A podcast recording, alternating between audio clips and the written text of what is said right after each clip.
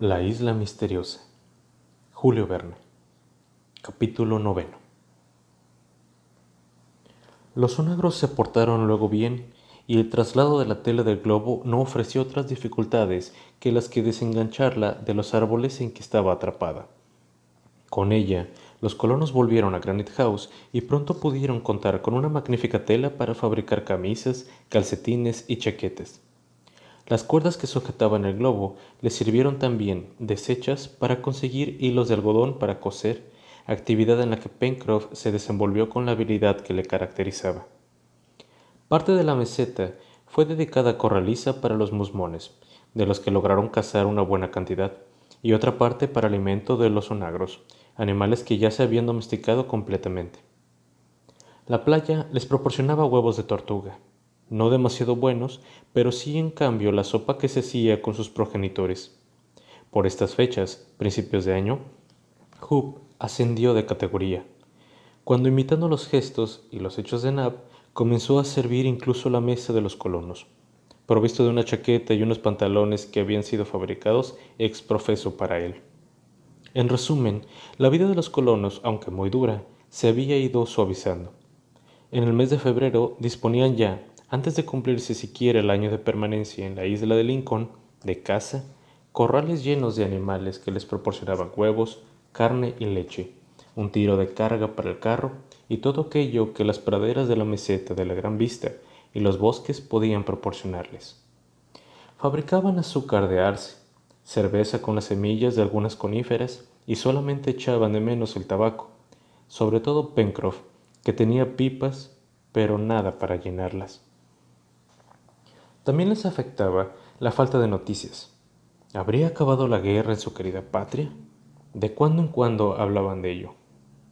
Solamente Cyrus Smith se acercaba a veces al pozo que había en el ángulo del gran salón de Granite House y contemplaba sus profundidades pensativamente, pero siempre sin decir nada. Estaban, en suma, preparados para cuando llegase de nuevo el invierno, que ya no tardaría. Harbert había crecido dos pulgadas y la salud de todos no dejaba nada que desear.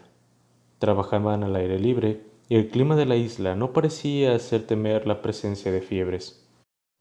El mes de marzo se caracterizó por tormentas, en las cuales no faltó el granizo, lo que les obligó a tapar con parte de la tela del globo su plantación de trigo, de la que tanto esperaban. Ciro instaló una especie de ascensor hidráulico, utilizando el chorro de agua que procedente del desagüe del agua cruzaba Granite House. Ampliándolo, lo hizo descender hasta el suelo, donde una rueda de paletas devolvía la fuerza en sentido contrario. Atada a la rueda, una fuerte soga le permitió hacer subir por ella todos los materiales pesados. También aprovechó aquellas tormentas que les recluían en casa para la fabricación de vidrio, ya que los materiales para hacerlo estaban a su disposición. La labor fue ardua y los resultados un tanto extraños, pero al fin y al cabo consiguió una materia que les permitió fabricar algunos cacharros y sobre todo cristales para las ventanas. El sextante aparecido en el cajón misterioso sirvió para comprobar que los cálculos que sobre la situación de la isla había hecho el ingeniero eran notablemente exactos no se había equivocado sino en algunos grados, lo cual demostraba la maestría de aquel hombre. También les permitió saber, ayudados por el atlas que igualmente habían recibido, que había una isla, la de Tabor, que no estaba demasiado lejos. La visitaremos, dijo Pencroff, que ya no dudaba de nada. Oh, es un islote perdido que se encuentra a unas 150 millas. Pues vale la pena tratar de construir el barco, ¿no lo cree usted? Está bien, marinero. Tendrás tu barco y haremos una excursión con él. Como cuando al marino se le metía en la cabeza una idea, no cejaba hasta llevarla a cabo, el mismo día siguiente obligó al ingeniero a hacerle un plano, y él mismo se puso enseguida a la faena, derribando árboles apropiados, curvándolos y dándoles forma a las duelas y costillares. En esto pasó el tiempo, hasta llegar los primeros fríos cuando llevaban ya un año en la isla.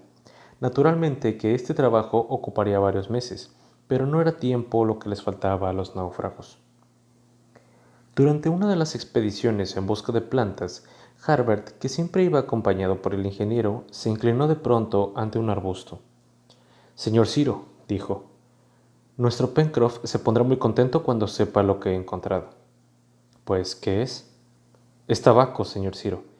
Un poco extraño, pero no cabe duda alguna de que es tabaco. Pues bien, daremos una sorpresa a nuestro fiel amigo, pero no le diremos nada hasta el momento en que hayamos secado la planta y le podamos presentar una pipa bien cargada. Así lo hicieron, y lograron entrar de matute la planta sin que el marinero se diese cuenta. Así el 10 de mayo observaron los colonos que había una ballena nadando tranquilamente cerca de la playa. A Pencroff le hubiera gustado arponearla, pero la empresa parecía imposible.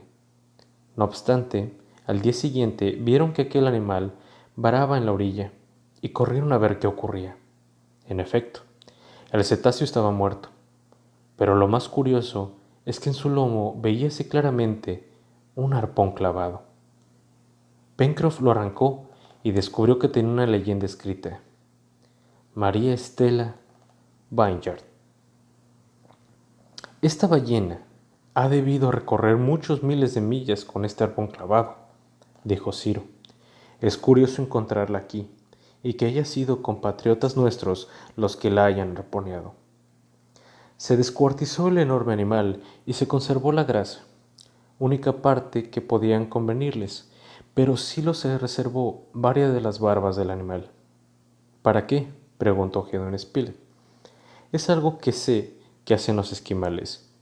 Curvan estas duras barbas, las recubren de agua que el invierno se hiela y luego las dejan como cebos. Cuando un animal las traga, el calor de su cuerpo deshiela el agua, las barbas se tensan y el animal muere con los intestinos atravesados. Pasando unos días y terminada la comida, el marino fue obsequiado. Con gran admiración y agradecimiento por su parte, con una pipa bien cargada de la que pronto arrancó satisfechas bocanadas.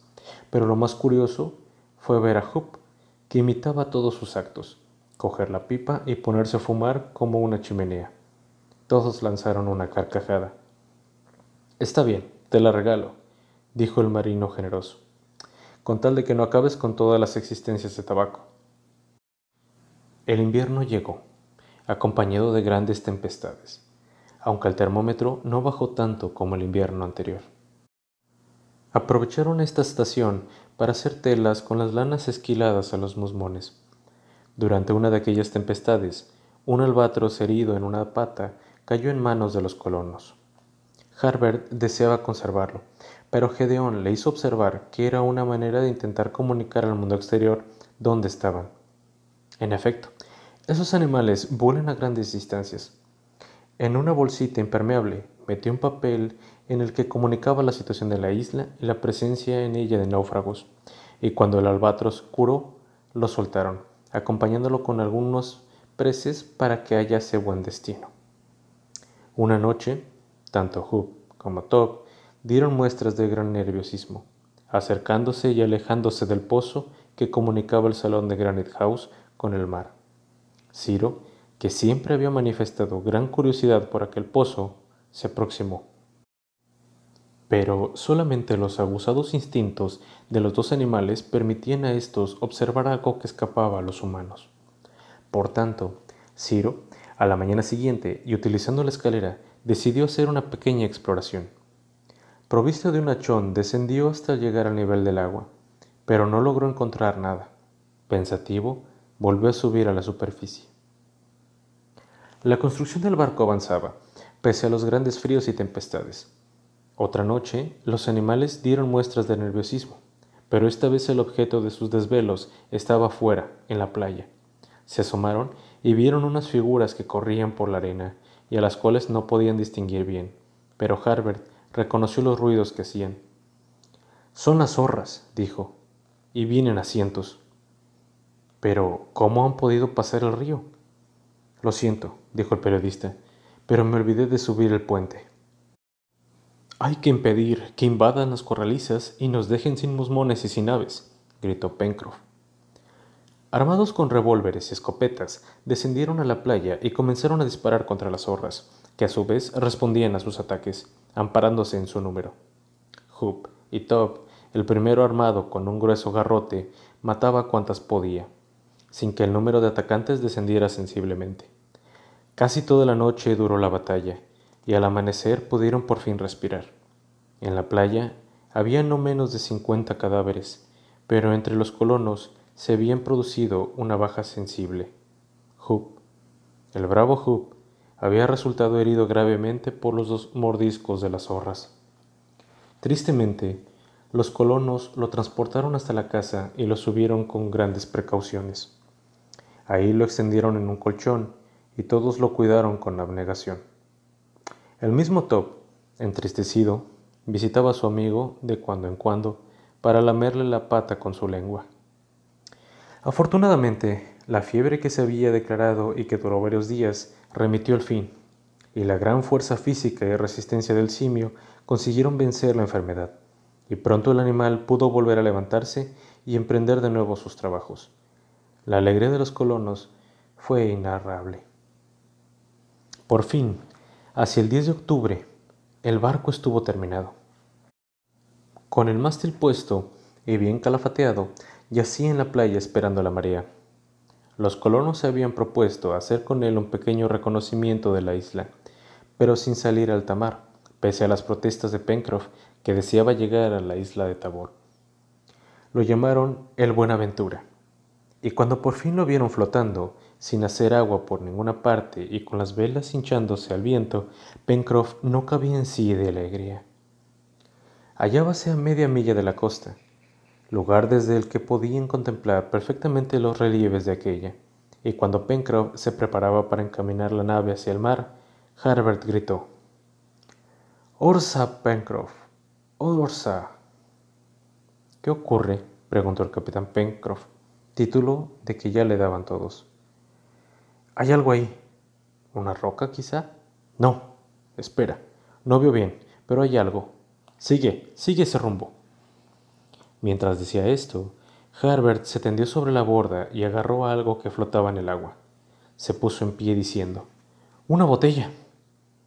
En efecto, Tenía en la mano una botella bien tapada con un corcho. Ciro la tomó de manos del joven y la destapó. Dentro había un papel ligeramente humedecido, en el que pudo leer con voz emocionada. Naufragado, isla de Tabor, 153 grados longitud oeste, 37 grados latitud sur. ¡Un náufrago! exclamó Pencroff. Señor Smith, Ahora no negará usted que debemos ir a la isla de Tabor, a socorrer a ese pobre hombre. Esta botella indica que ha habido un naufragio, del cual son restos los barriles y el cajón que han llegado hasta la isla Lincoln. No, no lo niego, respondió el ingeniero, y creo que tienes razón. Debemos ir a esa isla. La tinta en la que está escrito el mensaje es reciente. Probablemente encontremos ahí a ese pobre náufrago.